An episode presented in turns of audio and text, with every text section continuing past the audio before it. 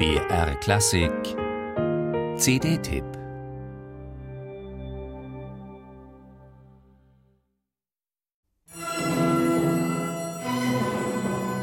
Als ich Anfang der 90er Jahre nach München kam, hatte unter Klassikfans die Frage, und wie findest du Celi? Eine ähnliche Bedeutung wie unter Fußballfans die Alternative Bayern oder Sechzger. Sergio Celibidache polarisierte. Es gab Verehrer und Verächter und wenig dazwischen. Celibidakes legendär langsame Tempi hätten gereicht, um das Publikum zu entzweien.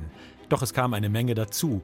Seine wolkige Musikphilosophie, seine machohafte Selbstinszenierung als allwissender Guru und seine wenig souveränen Schimpftiraden über berühmte Kollegen, die er als völlig unbegabte Nichtskönner abkanzelte. Ich erinnere mich, dass ich aus vielen Konzerten, man war heilfroh, wenn man eine Karte ergatterte, ziemlich ratlos rausging. Celi nahm oft so zeitlupenhaft langsame Tempi, dass man das Stück kaum wiedererkannte. Für meine Ohren klang das manchmal grotesk zerdehnt. Trotzdem ging eine Faszination von ihm aus. Bei Chilibidake gab es keine Sekunde Routine. In jeder Note war spürbar, dass hier eine unglaublich starke Persönlichkeit in qualvoll langen Proben nach etwas gesucht hatte. Und Cheli suchte nicht nur, er förderte Dinge zutage, von denen andere Dirigenten nicht einmal zu träumen wagten. Was konnte man da nicht alles hören?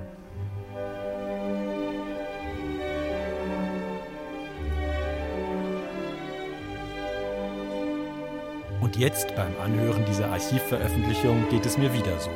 In Schuberts Unvollendeter etwa. Den ersten Satz nimmt Celi angenehm flüssig. Wie sich da die Bögen öffnen und schließen, wie die Mittelstimmen hervortreten, wie jedes Detail lebt und doch im großen Atem aufgehoben ist, das ist bei aller Celi-Skepsis einfach toll.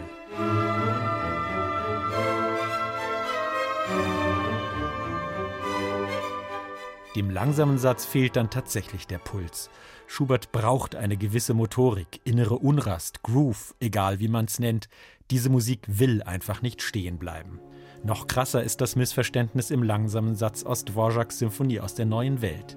Die Bläserakkorde klingen feierlicher als in einem Bruckner Adagio und die berühmte Englischhornmelodie verliert sich in mysteriösen Ewigkeiten.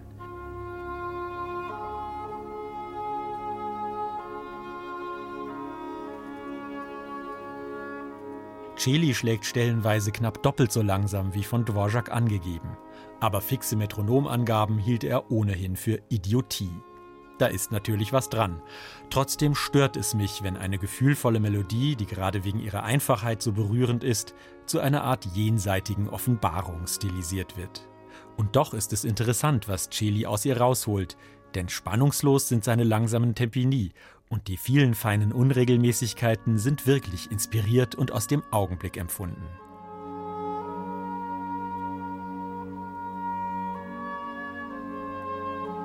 Da ist es wieder, das alte Chili-Gefühl. Man schüttelt manchmal den Kopf, man ärgert sich über manches, man ist stellenweise verblüfft und dann wieder berührt und begeistert. Gleichgültig bleibt man nie und man hört immer hin. Anders geht es nicht.